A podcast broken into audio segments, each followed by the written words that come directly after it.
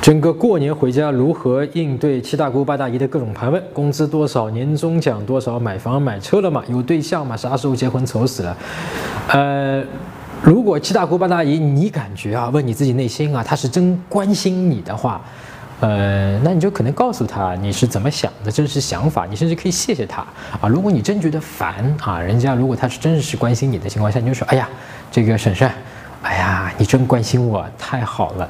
哎呀，有你这个婶婶真的太棒了。你看你这么关心我，呃，我现在长大了，这个事情其实我能够处理的。那这里的关键是他是否是真心的关心你啊？有时候他只是说说假的，对吧？他站甚至于站在他自己道德的一个立场上啊，来这么教育一下你，会让你愁，让你烦。哎，如果是这个就有意思了啊啊！如果他说，哎呀，你买房了吗？你就说。哎呀，正愁着去付首付没钱呢，这个想问您借点钱。哎呀，怎么还不找对象呀？哎呀，正愁呢，想问问看您有没有认识的这个女生给我介绍一下。你就可以把这个问题抛还给他，让他自己做这个问题的终结者，这样你就不用愁了。搜索微信公众号陈真，如果你有追女生的问题，也可以在微信里发给我，啊，我来帮你看一看，来帮你追到她。那你每周呢都会得到最新的追女生的技巧和方法。